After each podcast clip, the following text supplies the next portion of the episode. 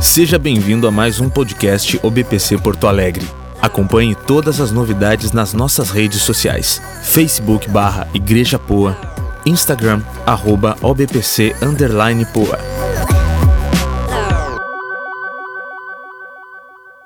Eu tô durante toda essa semana, essa mensagem Deus me deu ah, algumas semanas atrás, mas era para essa semana e desde que eu comecei a preparar a mensagem, preparar o culto dessa manhã, na metade da semana, Deus encheu muito meu coração com essa palavra.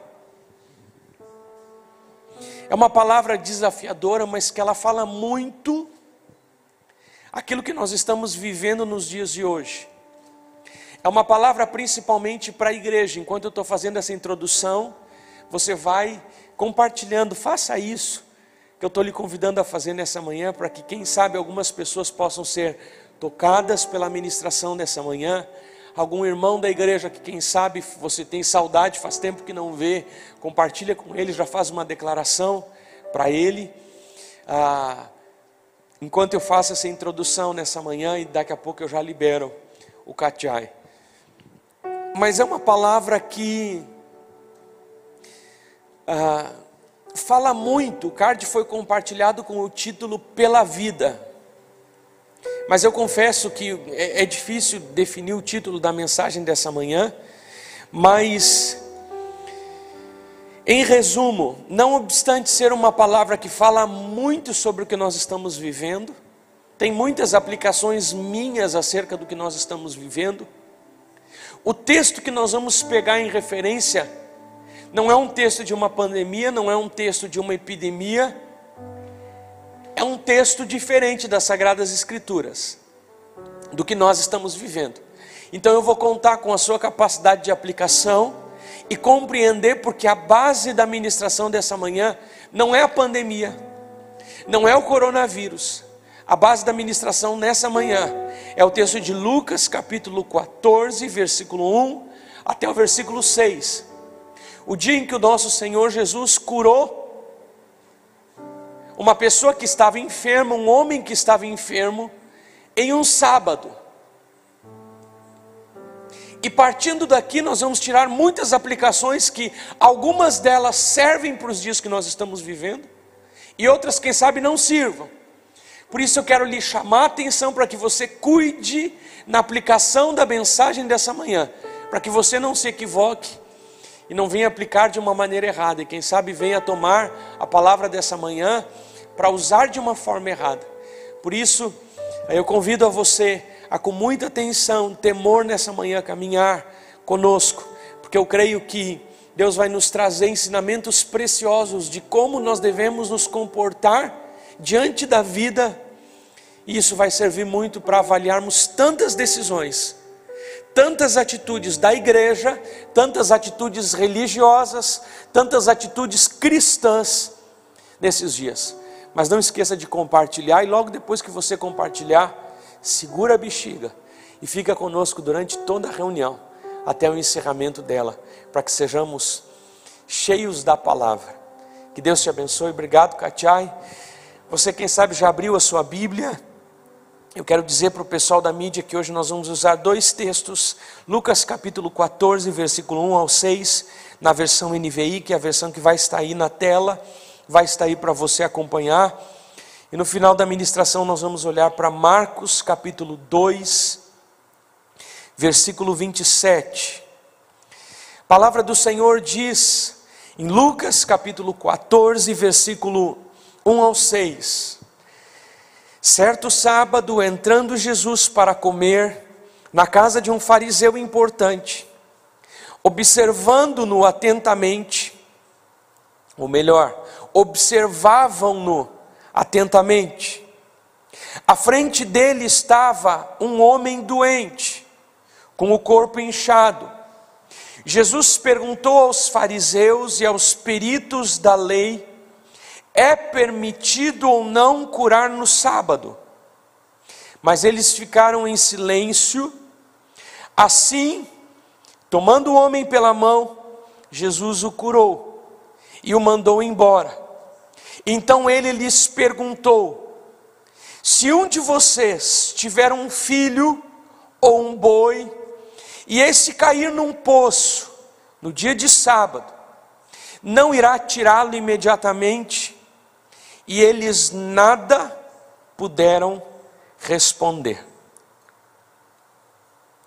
Versículo 6, nós terminamos o trecho que nós vamos estudar nessa manhã, versículo por versículo, palavra por palavra, em alguns momentos, trechos por trechos. E eu quero pedir que o pessoal da mídia me acompanhe, colocando cada versículo conforme for citado, para que a igreja possa estar acompanhando, que você possa acompanhar também na sua Bíblia. O primeiro versículo dessa citação diz que certo sábado, entrando Jesus para comer na casa de um fariseu importante, observavam-no atentamente. As pessoas que estavam na casa, principalmente os fariseus e quem tinha convidado Jesus, estava observando atentamente a Jesus. Se você quiser repetir comigo, diga assim: Jesus estava sob vigilância. Jesus estava sob supervisão. Os religiosos estavam observando Jesus. E a pergunta que eu faço para você, por que Jesus estava sendo observado?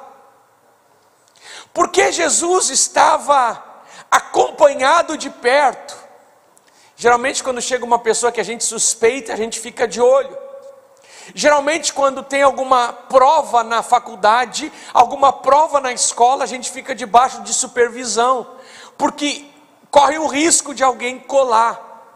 E aqui a palavra diz que eles estavam observando Jesus atentamente tudo o que Jesus faria. E o próprio texto nos explica o porquê Jesus estava sendo observado.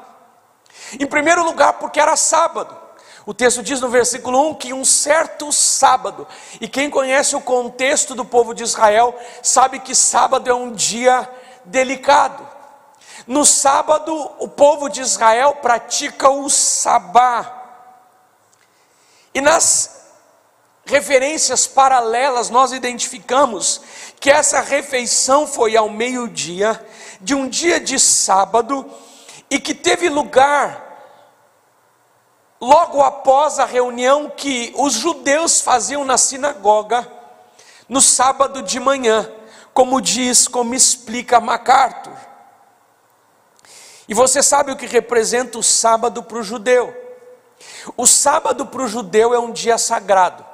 O judeu tem tanta proibição interessante no dia de sábado: no sábado não pode trabalhar, no sábado não pode lançar semente, no sábado não pode colher, no sábado não pode caminhar uma quantidade de, de metros ou, ou, ou de distância específica.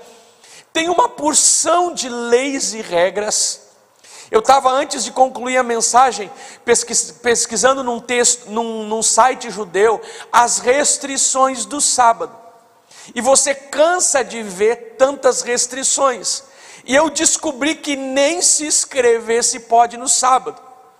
Se cai um líquido numa mesa e alguém começa a escrever alguma coisa, ou escrever na areia no sábado, não é possível. No sábado não se podia fazer quase nada.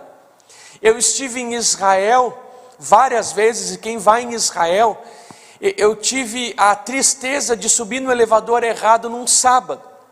E tem um elevador no sábado que é o elevador do Sabá, que é o elevador dos judeus ortodoxos, ah, que eles não podem prender fogo no sábado, e atualmente, quando você aperta num interruptor, desata uma faísca.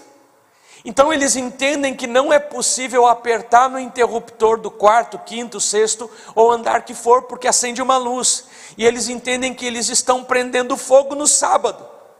Então, tamanho, tamanhas regras o povo judeu tinha, que faz com que eles no sábado estejam completamente amarrados. E eu subi no elevador do Sabá, e o elevador ele já está programado para ir abrindo em cada andar.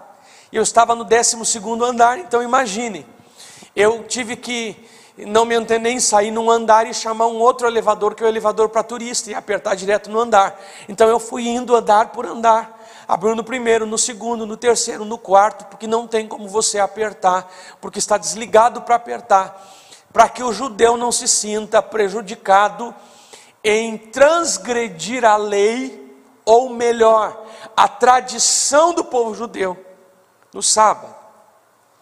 E é justamente por isso e nesse contexto que Jesus é convidado para ir na casa desse fariseu. A segunda coisa interessante do porquê Jesus estava sendo observado é que Jesus entra para comer. Quando eu vejo essa expressão que Jesus entra para comer numa casa, Logo me vem à mente uma expressão de descanso. Ai, que delícia! Um irmão me convidou para ir na casa dele para comer alguma coisa. Que alegria! Eu vou para a casa do irmão e vou me sentir amado, acolhido. Vamos sentar, vamos comer sem discussão, sem briga, sem dar explicação, sem ser julgado, sem ser observado. Uma vida simples, sem complicação. Quantos aqui gostariam de viver uma vida simples, sem complicação? Eu gostaria. Mas não é o que está acontecendo aqui no contexto de Jesus. Jesus não está sendo convidado para ser servido, Jesus não está sendo convidado para ser amado, Jesus não está sendo convidado para ter descanso. Jesus sabia que essa não era a proposta, nem nesse, nesse almoço no sábado na casa de um fariseu, e nem em todos os seus três anos de ministério. Jesus estava vivendo uma grande aventura todo o tempo, e nessa refeição não seria diferente, porque Jesus sabia que ele não estava naquela casa somente para comer. E eu gostaria de convidar você a pensar que a nossa vida aqui na terra não consiste só em comer, beber, trabalhar e dormir, nós somos desafiados a muito mais como cristãos. Nesses dias, como cristãos, nós somos desafiados a darmos uma resposta. E o terceiro motivo pelo qual Jesus não estava naquela casa para é, desfrutar, mas ele estava sendo vigiado, é que ele estava na casa de um fariseu importante. Quando eu olhar para essa câmera, você sabe que eu estou lhe convidando para repetir, tá? Então repita comigo que Jesus estava na casa de um fariseu importante. Se alguém não repetir, seja o diácono obreiro na sua casa, cuque o irmão que está do seu lado, eh, diga para sua esposa para que você possa interagir comigo nessa manhã. Jesus foi convidado para comer na casa de um fariseu importante. E aqui eu quero que você caminhe comigo, porque existiam quatro grupos religiosos na época de Jesus. Existiam os zelotes, que era o grupo que discordava do domínio romano. Existiam os saduceus, que eram o povo elitizado, era o grupo dos sacerdotes. Eles não acreditavam na ressurreição dos mortos. Olha o tamanho da apostasia dos sacerdotes da época, esses eram os saduceus. Tinham os fariseus, que eram um grupo de homens que se dedicavam à lei e eram estritos na obediência da lei da Torá do Antigo Testamento. E existia um quarto grupo que eram os escribas, os dedicados às, às cópias da Bíblia e dedicados os peritos na lei do Antigo Testamento que andavam muito perto e alguns deles faziam parte dos fariseus. E desses quatro grupos, o grupo mais radical era o grupo dos fariseus.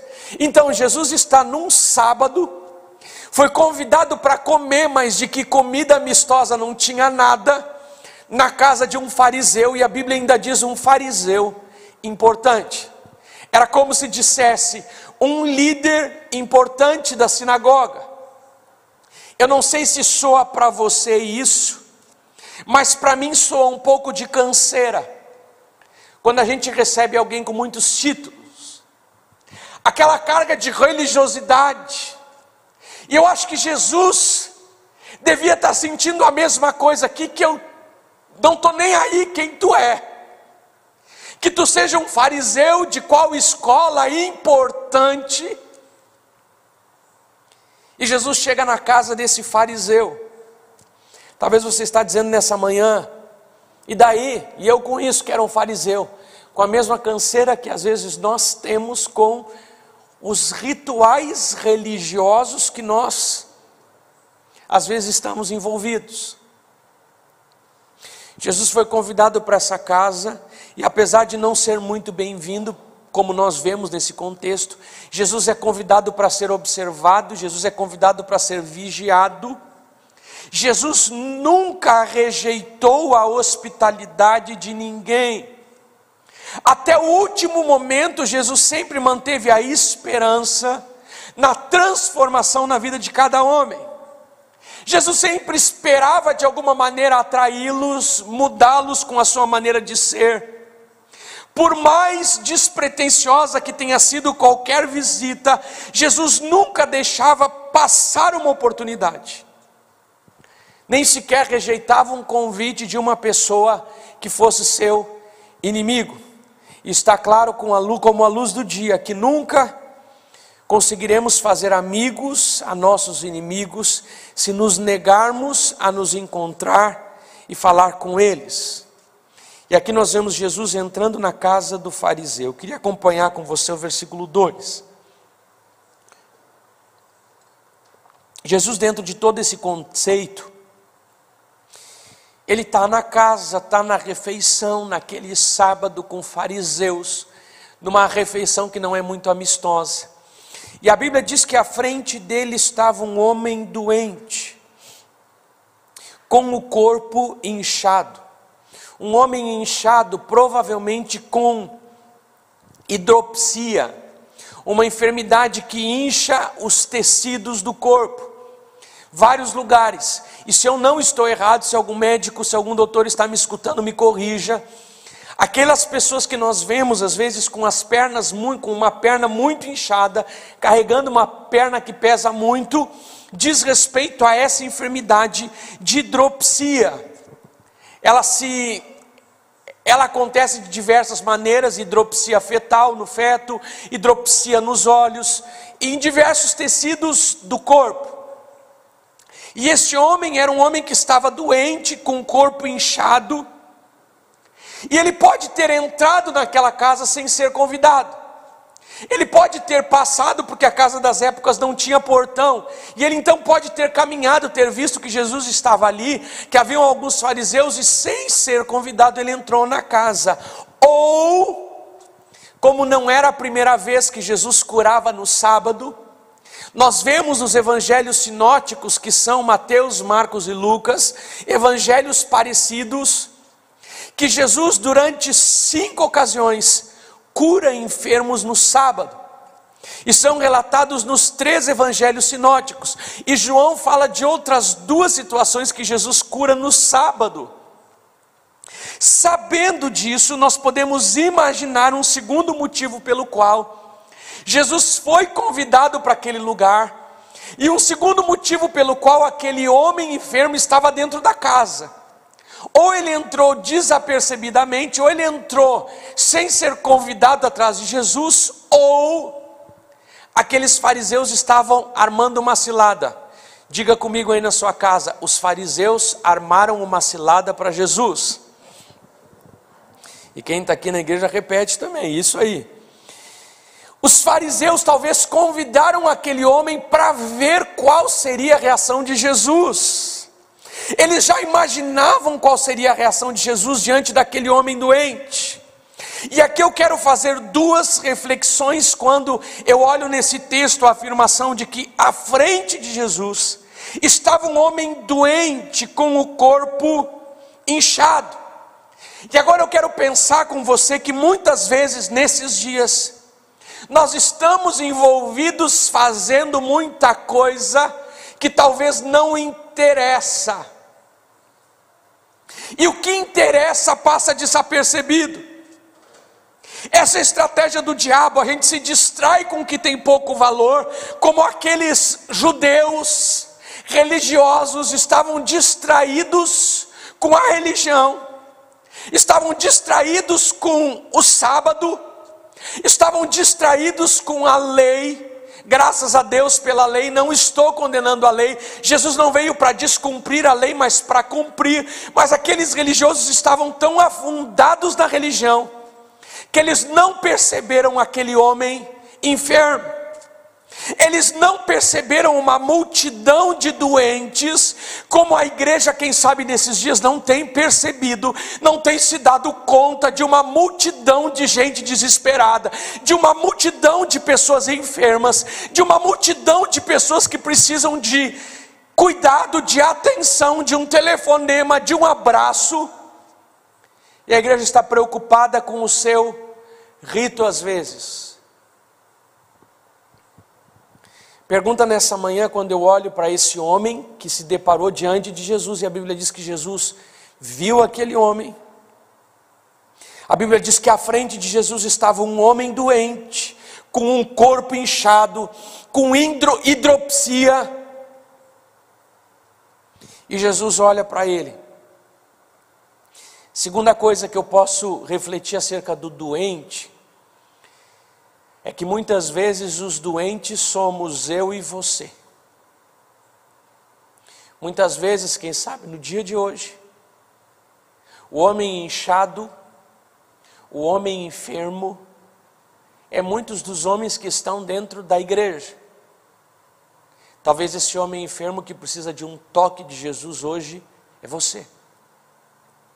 Eu quero lhe convidar, antes de continuar na explanação dessa mensagem, que você sinta nessa manhã o toque do Senhor Jesus na sua vida. Que você possa sentir nessa manhã, através da palavra, Jesus chegando até você, porque cada vez que nós lemos a Bíblia, se nós lemos somente como história, nós perdemos quase tudo do que a palavra do Senhor quer falar ao nosso coração.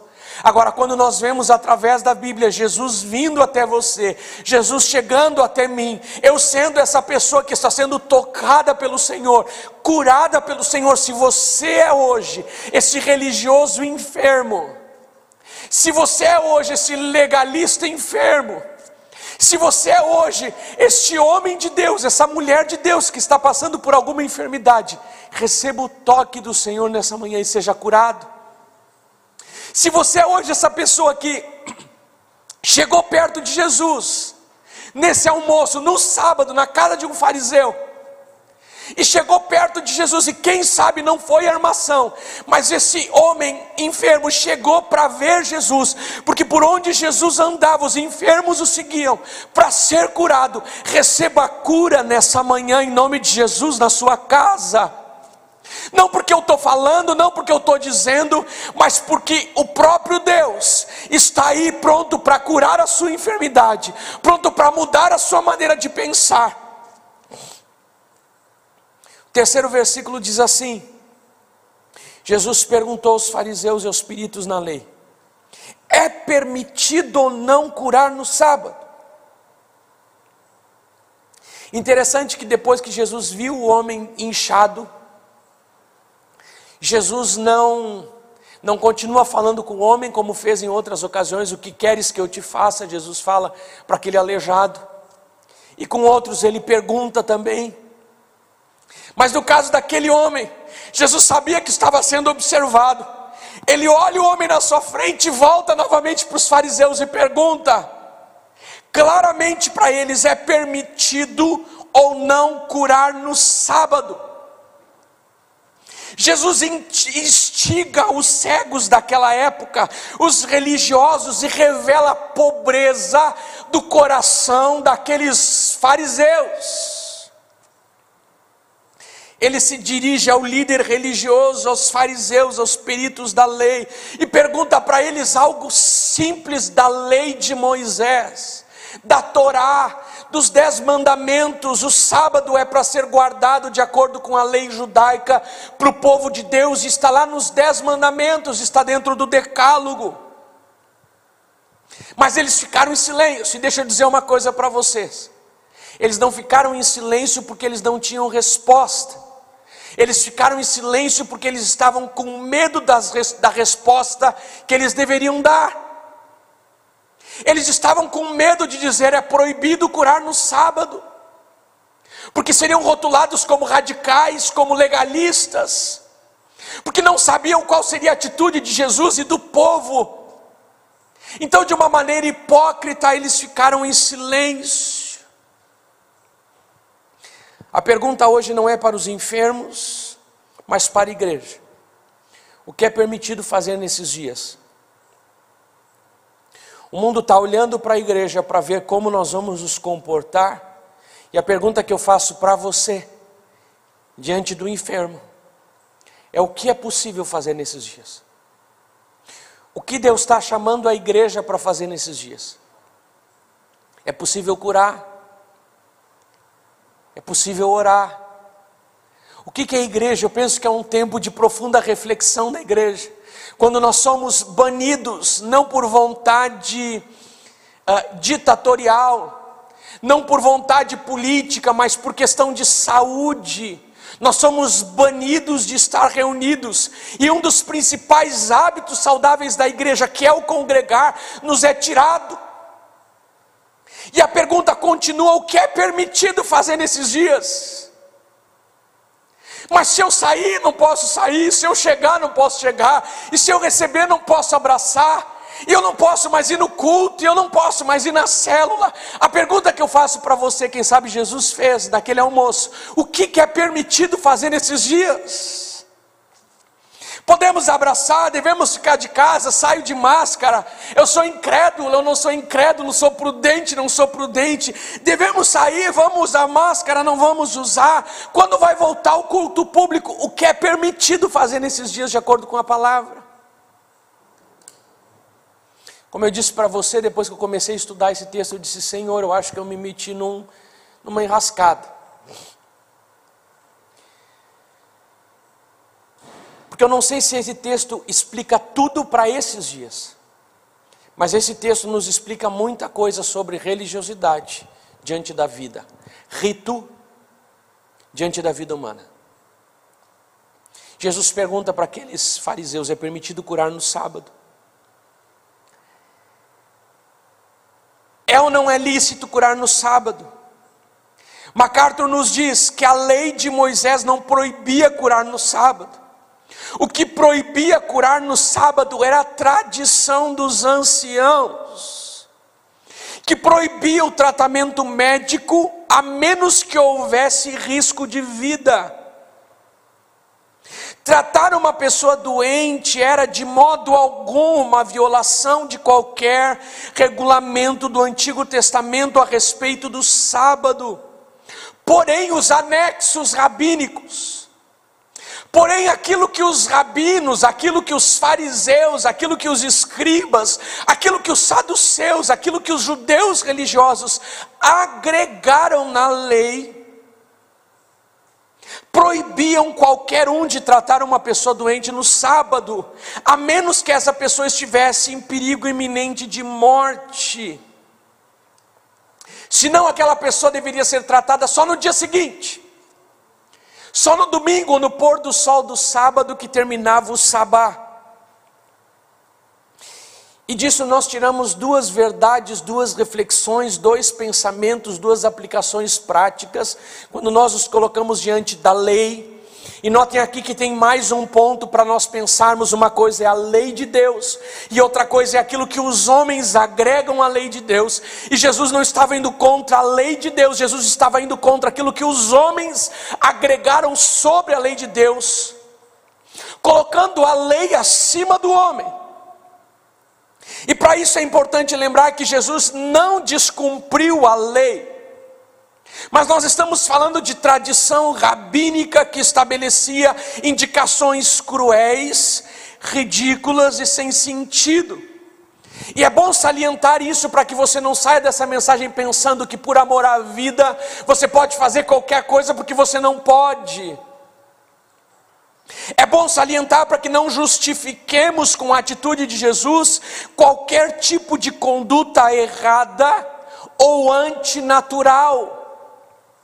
E segundo, por outro lado, cabe aqui uma reflexão de quantas coisas atualmente fazem parte da nossa religião que a Bíblia não diz, que não está na Bíblia, mas faz parte da nossa tradição. E o que, que eu quero dizer com isso? Que está errado, não necessariamente, a não ser que essas coisas passem por cima da vida humana. Catiai, por gentileza. Não te prepara para encerrando a mensagem, senão você fica com aquela expectativa que vai encerrar. E eu continuo, tem mais coisa para explanar e eu quero que você acompanhe comigo. Porque Deus está ministrando ao nosso coração de qual deve ser a conduta da igreja nesses dias, diante da pandemia, diante de tantas dúvidas, diante de tantas perguntas: o que devemos fazer, o que podemos fazer, o que somos convidados pela palavra a fazer. O sentimento hoje, quando nós vamos a Israel, pelo menos o meu, é de não conseguir identificar no povo judeu a fé bíblica. Eu não sei se aconteceu com o pastor César, com o presbítero Fábio, que já foi para lá, o Vanderlei, que já foi, diácono Vanderlei foi duas vezes, dos irmãos que estão aqui, eu creio que só esses, e o John, que foi para lá uma vez também. Não sei se aconteceu com vocês, com você que está em casa, que já tenha ido para Israel. Aquele sentimento de que nós estamos em na terra de Deus, de Jesus. Nós estamos no povo de Jesus. Mas aqueles rituais, por mais impressionantes que sejam, não te transmite vida de Deus. Pelo menos é o sentimento que eu tenho quando eu vejo o povo de Israel hoje, é tanta lei, é tanto regulamento, é, é tanta vestimenta, é tanto corte de cabelo, é tanta fita enrolada, é, é tanta coisa, é tanto artefato religioso que a gente não consegue ver Deus. Nesses dias Deus está chacoalhando a igreja, está dizendo: quem sabe nesse chacoalhar eu vou tirar da igreja um monte de penduricalho que vocês começaram a colocar na igreja, que às vezes passa por cima da vida. Que essa pergunta continue na sua mente: o que devemos fazer nesses dias? É lícito curar. Esse é o sentimento que eu tenho quando eu vou para Israel. Escribas e fariseus consideravam como religião a observância dessas regras. E a pergunta que eu te faço: o que é religião para você? Porque se a religião para você é só vir à igreja, em nome de Jesus, eu gostaria que quando nós voltássemos os cultos presenciais, essa igreja triplicasse de tamanho. Eu estou com saudade dos irmãos, com saudade da igreja. Cada vez que nós viemos para cá, ver esses bancos vazios, entristecem o nosso coração. O congregar é uma prática abençoada, cheia de Deus, cheia de vida. Agora, deixa eu dizer uma coisa para você: se a sua fé termina, quando você deixa de praticar algumas coisas da fé, você tem que avaliar a sua fé, porque a fé começa no individual e depois ela se expande para o coletivo. Ela não começa no coletivo. Ela começa no seu relacionamento pessoal com Deus. E esse tempo Deus está convidando a igreja para avaliar os seus ritos, para avaliar os seus os seus caminhos, para avaliar suas leis, para avaliar sua interpretação das sagradas escrituras. Estivemos esses dias discutindo sobre a Santa Ceia. É o dia que a igreja está começando a discutir os seus pilares avaliar o sentido original para que nós venhamos, quem sabe, nesse tempo teremos que abrir mão de algumas coisas que para nós são tão preciosas. Hoje pela manhã eu coloquei no WhatsApp do coral disse, queridos, que saudade de cantar com vocês aos domingos. De ver esse meu lugar aqui na direita cheio de gente cantando, você aí na igreja vê seu pastor, pastor Carlos, pastor César, presbítero Daniel, pastor Giovanni, pastor Alverino O que é religião para nós? Estamos sendo convidados a refletir sobre isso nesses dias. Versículo 4 diz assim: Mas eles ficaram em silêncio. E depois que ele faz a pergunta para os sacerdotes, eles ficam em silêncio. E Jesus, como diz o texto, assim, tomando o homem pela mão, Jesus o cura e o manda embora. Enquanto os fariseus ficam em silêncio, mais para frente, depois da outra palavra de Jesus, os fariseus, ah, eles não falam, eles perdem a resposta. Aqueles têm uma resposta, mas eles têm medo de dar essa resposta. Já mais para frente vocês vão ver que novamente os fariseus ficam em silêncio, mas eles já perderam a resposta. Mas aqui eles ficam em silêncio e Jesus, ó, olhei para essa câmera, repita aí comigo. Sem vacilar, Jesus curou o homem. Diga assim comigo, você que está aqui na igreja também. Sem vacilar, Jesus curou o homem. Jesus não está preocupado com o que os fariseus estão pensando. Diante de todo aquele aparato formado e quem sabe montado para constranger Jesus, Jesus não está preocupado com o ibope dele diante dos sacerdotes. Jesus não está preocupado com aquilo que os judeus fizeram, dos religiosos fizeram da lei do seu Pai Celestial. Jesus está preocupado com aquele enfermo que precisa ser curado. E Jesus não titubeia, Jesus não vacila, Jesus não pede permissão, Jesus não pergunta, Jesus cura. Jesus toca aquele homem, Jesus cura aquele homem, Jesus diz: pode ir embora. Não tem mais nada que esse grupo aqui pode dar, pode ir embora. Eu estou te curando, pode ir embora. Jesus sabia que tudo o que estava acontecendo, todos estavam olhando para ele, mas isso não impediu que Jesus fizesse o que era certo. Não hesitemos como igreja nesses dias de curar as pessoas. Aos profissionais da saúde que são chamados pelo Senhor nesse tempo para ir para os hospitais.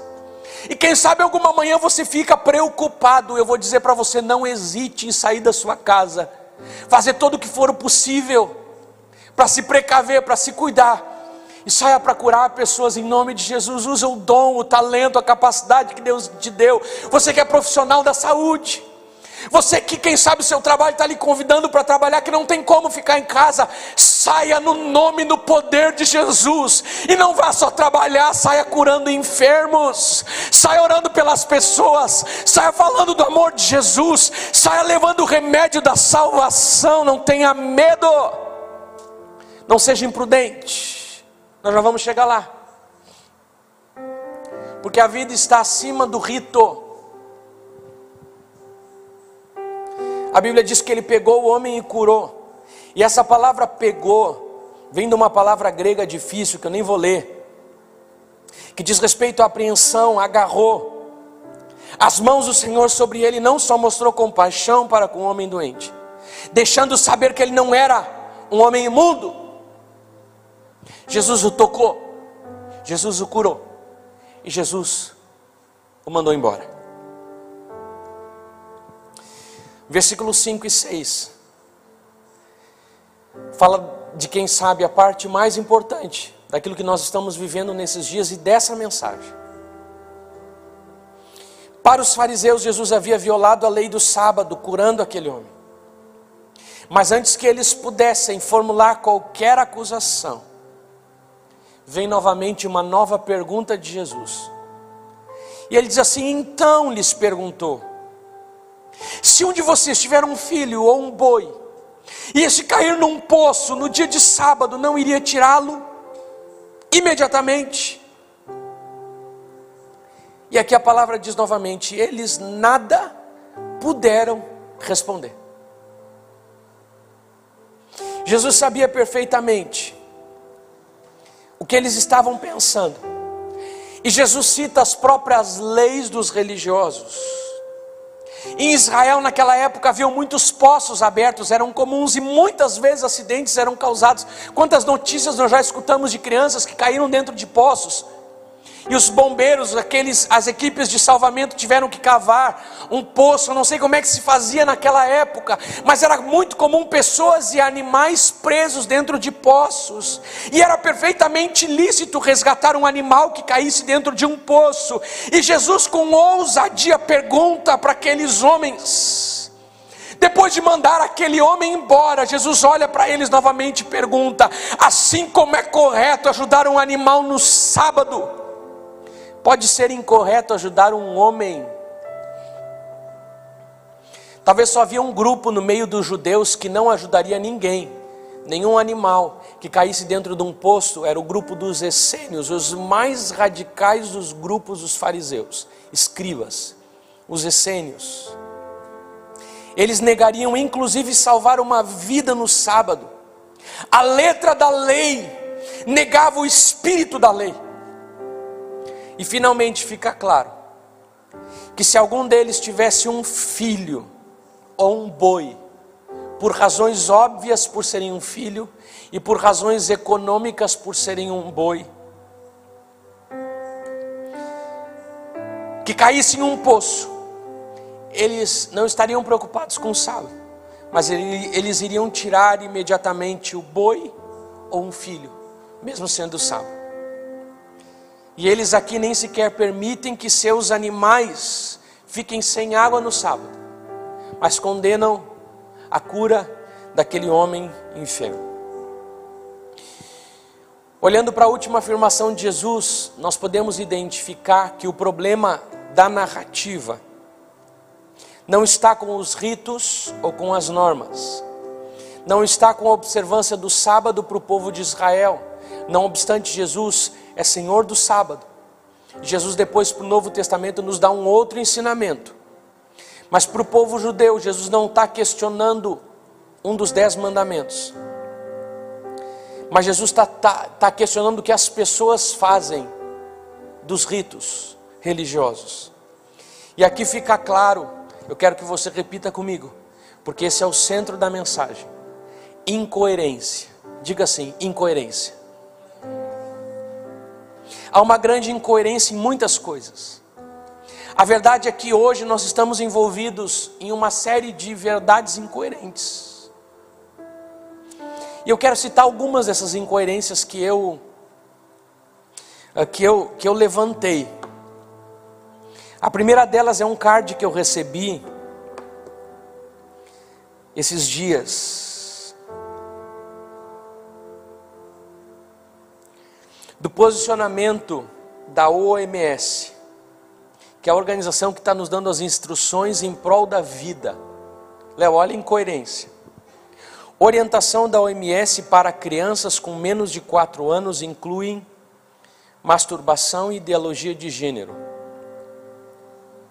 Os padrões de educação sexual para a Europa da OMS incluem ensinar crianças esse tipo de atitude e a consciência da identidade de gênero. Essa organização, com esse tipo de pensamento, que hoje está norteando as decisões em amor pela vida, incoerência. Outras incoerências, quem sabe você vai identificar muitas delas. Eu não estou dizendo com isso que você deve contrariar alguma organização da saúde, alguma instrução da saúde. Preste atenção. Outras coisas incoerentes. A gente não morre de coronavírus, mas morre de fome. Incoerência. Eu não estou aqui ah, levantando uma ideia ou outra, só estou falando de incoerência. A gente está triste porque a gente não pode vir à igreja, mas quando a gente podia, a gente faltava com frequência. Incoerência. Que absurdo a gente não poder ir na igreja. quando a gente podia, não vinha. Vocês escutaram isso? Não usem máscaras. A máscara não é útil, não é eficiente. Passa algumas semanas agora, obrigado a máscara. Queridos, usar máscara é proibido, não, não se usa. E no outro momento, quem não usa máscara na rua pode ser agredido, insultado e talvez até preso das nossas ações, que deixemos com ele só para criticar Jesus. Jesus está passando numa uh, plantação de trigo. E ele pega uma espiga na mão e ele debulha com a mão o trigo para ele e seus discípulos. Mas uma das mais famosas histórias, ele sai para o Gólgota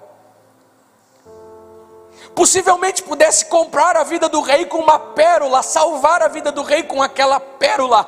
Era a pérola mais linda e mais preciosa do mundo. Enquanto ele está caminhando para lá, vem uma moça, uma menina correndo na rua, fugindo de uma banda de soldados e dizendo: Meu pai tem uma dívida muito grande. E esses soldados querem me levar para me vender como escrava. Salva-me. Artaban vacilou um instante, mas ele terminou dando sua pérola aos soldados. e comprou assim a liberdade da menina. Nesse momento os céus se escureceram, houve um terremoto, uma telha feriu Artaban na cabeça, ele caiu na terra quase inconsciente, e a menina reclina a cabeça dele sobre o seu colo, e o escuta murmurar, e ele diz assim: Não, meu senhor, eu não tenho direito. Quando eu te vi faminto e te dava de comer, ou sedento e te dava de beber, quando que eu te vi estrangeiro e te ofereci minha hospitalidade? Quando que eu te vi nu e te vesti? Quando te vi encarcerado e fui te visitar? Eu te estive procurando durante 33 anos, mas nunca vi o teu rosto, nem te socorri como você diz, reu e meu. Então, como um longínquo sussurro, a menina escutou outra voz. Em verdade, em verdade te digo, que como que tudo o que fizestes a um desses meus pequeninos irmãos, a mim fizeste. E Artaban morreu, com um sorriso nos lábios, porque soube que tinha interpretado o rei, e que ele dessa maneira tinha recebido os seus dons. Deixa eu lhe dizer uma coisa: sabe para que serve a religião? Sabe para que serve a instituição? Para servir. A instituição serve para servir os homens. Porque se a instituição deixar de servir, ela falha no seu propósito. A parábola de Jesus que nós acabamos de ver no final dessa história sobre o julgamento final, que Jesus vai olhar para a igreja e vai dizer: Vocês me viram nu e não me vestiram. Vocês me viram com fome e não me deram de comer. Vocês me viram com sede e não me deram de beber. Ontem, enquanto eu compartilhava essa mensagem com Antonella, Deus veio no meu coração novamente e me lembrou de algumas visões que o Senhor Jesus tinha me dado. Me deu uma numa noite que eu estava pregando em Gravataí. Um senhor, eu não sei se é a primeira vez na vida que eu vejo um anjo. Mas vem um senhor velhinho, de barba branca, eu pensei que era um morador de rua. E ele senta no primeiro banco à minha direita. E ele começa a me olhar e os olhos dele brilhavam. E era como se tivesse lágrima nos olhos dele, mas não corria lágrima. Então eu suponho que brilhava. E ele me olhava com um tom de ternura enquanto eu pregava. No final da pregação eu fiz o apelo, aquele homem não levantou a mão. Terminou o culto, eu fui para abraçá-lo porque ele já estava saindo. Cheguei perto dele esperando sentir cheiro de álcool, de bebida, de alguma coisa, não senti. Mas ele tinha a aparência de uma pessoa de rua. E eu olhei para ele e disse: O que, que eu posso fazer pelo Senhor? E ele disse: Nada, eu já escutei o que eu queria escutar, fiquei muito feliz com a mensagem, obrigado. Eu disse: Eu posso orar pelo Senhor? E ele, como me disse: Não, não precisa. Eu disse: O que eu posso fazer pelo Senhor? Ele disse: Nada. Ele só disse para mim: Não esquece de cuidar dos pobres. E ele tocou no meu ombro e saiu caminhando. Eu até hoje não sei explicar o que, o que foi aquela noite lá em Gravataí. Mas aquela imagem daquele homem não sai da minha mente. E hoje eu creio que nesses dias o Senhor nos convida mais uma vez e chacoalha a nossa religião. E Ele nos diz nessa manhã: se a nossa religião não serve, não serve.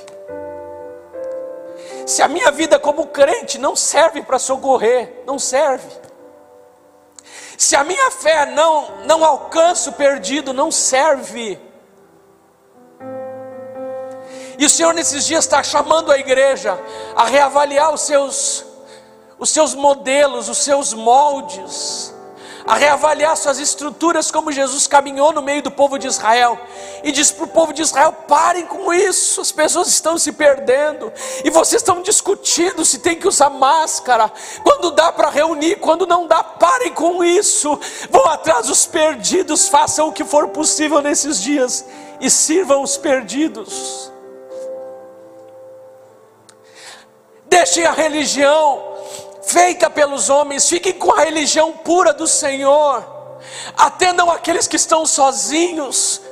O meu convite para você é o que você pode fazer nesse dia, para de reclamar. Liga para alguém, ora por essa pessoa, faz uma chamada de WhatsApp para ela. Vai ver algum velhinho da igreja que, que não está bem. Irmãos, nós não estamos parados por falta de fé, nós estamos parados por amor. Porque eu tenho orado, Senhor, não deixa que nenhum dos nossos idosos se perca. A gente pensa, mas pastor, a proporção daqueles que vão morrer é muito pequena. Irmãos, eu não creio que você acredita que tudo isso é uma mentira. Porque não é. Pode ser que seja, eu acredito que é bem menos do que tudo do que as pessoas dizem. Eu acredito que há muito movimento político por trás disso. Eu acredito que há um abuso contra a igreja no meio de todas essas coisas. Mas eu não acredito que você pensa que ninguém vai morrer. E a pergunta que eu faço é: quem você escolhe para morrer? Qual dos irmãos da nossa igreja que a gente quer que morra? Eu não quero que nenhum morra. Isso não tem no meu coração sentimento de medo, porque como crentes nós estamos mais preparados do que nunca. Quando a gente vê a epidemia tratada na Europa no segundo século, chamada epidemia de, de Cipriano, que provavelmente foi uma epidemia de sarampo. A palavra diz que nas cidades onde tinham cristãos, foi a cidade onde tinha o mesmo número de mortes. Sabe por quê? Porque os crentes não tinham medo da morte. E eles adotaram todos os métodos possíveis de saúde, de higiene. Eles não abandonaram nenhum método de higiene, porque tinham fé. Eles fizeram tudo o que estava ao alcance, mas eles não tinham medo da morte e eles serviam, e eles serviam as pessoas. Era o lugar onde tinham mais voluntários da saúde, era o lugar onde tinham mais voluntários para cuidar dos outros. Era o lugar onde tinha as pessoas mais destemidas. E Cipriano dizia: Olha, não vamos temer a morte, porque a morte dos santos é uma, uma festa, uma alegria. E ele incentivava a igreja, o povo a servir. Que o Senhor possa nesses dias através do seu Espírito, fazer com que venhamos avaliar os nossos mecanismos religiosos e que não venhamos abandonar o serviço. Jesus nos convida e nos chama de o maior de todos, aquele que é servo de todos. A melhor maneira de fazer uso das coisas sagradas é pondo-as a serviço dos homens. As coisas sagradas só são verdadeiramente sagradas quando postas a serviço dos homens. Eu quero concluir dizendo para você que a igreja não vai ser movida pela política, pela ciência ou pela religião formal. Mas a igreja nesses dias vai ser movida pela vontade do Senhor. A igreja nesses dias vai ser movida pela direção do Espírito debaixo de todas as normatizações, antes de qualquer decreto, nós havíamos já, por amor às vidas, por amor às pessoas, tomado toda a precaução possível, porque ao contrário do que dizem, a igreja é muito consciente. Mas que Deus nos livre do legalismo. Que Deus nos livre nesse tempo de desafio, onde nós precisamos de muita fé para viver, do legalismo porque foi por causa do legalismo, foi por causa daquela, daquele espírito de legalidade, que aqueles homens não foram capazes nem de orar por aquele homem enfermo. Que Deus nos abençoe nesses dias, para que sejamos sensatos, abandonemos todo e qualquer tipo de incoerência e arregacemos a manga, as mangas e peçamos ao Senhor todas as estratégias possíveis, com todo o amor possível, com todo o esforço possível de precaução, que venhamos nos entregar à obra do Senhor e dizer: Senhor, eis-nos aqui. O que eu posso fazer?